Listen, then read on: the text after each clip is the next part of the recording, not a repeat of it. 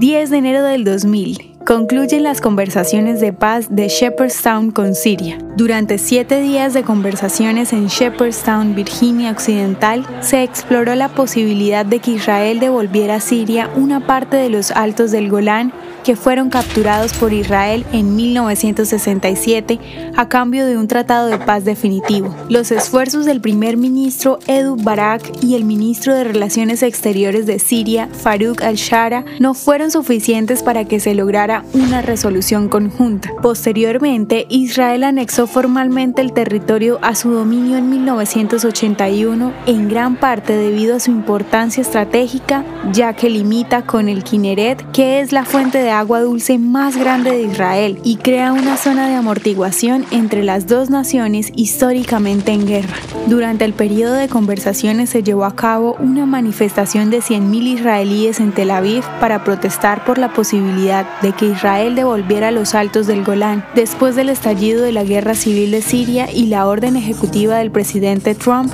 que reconoce el control israelí del Golán, es poco probable que Israel considere su regreso.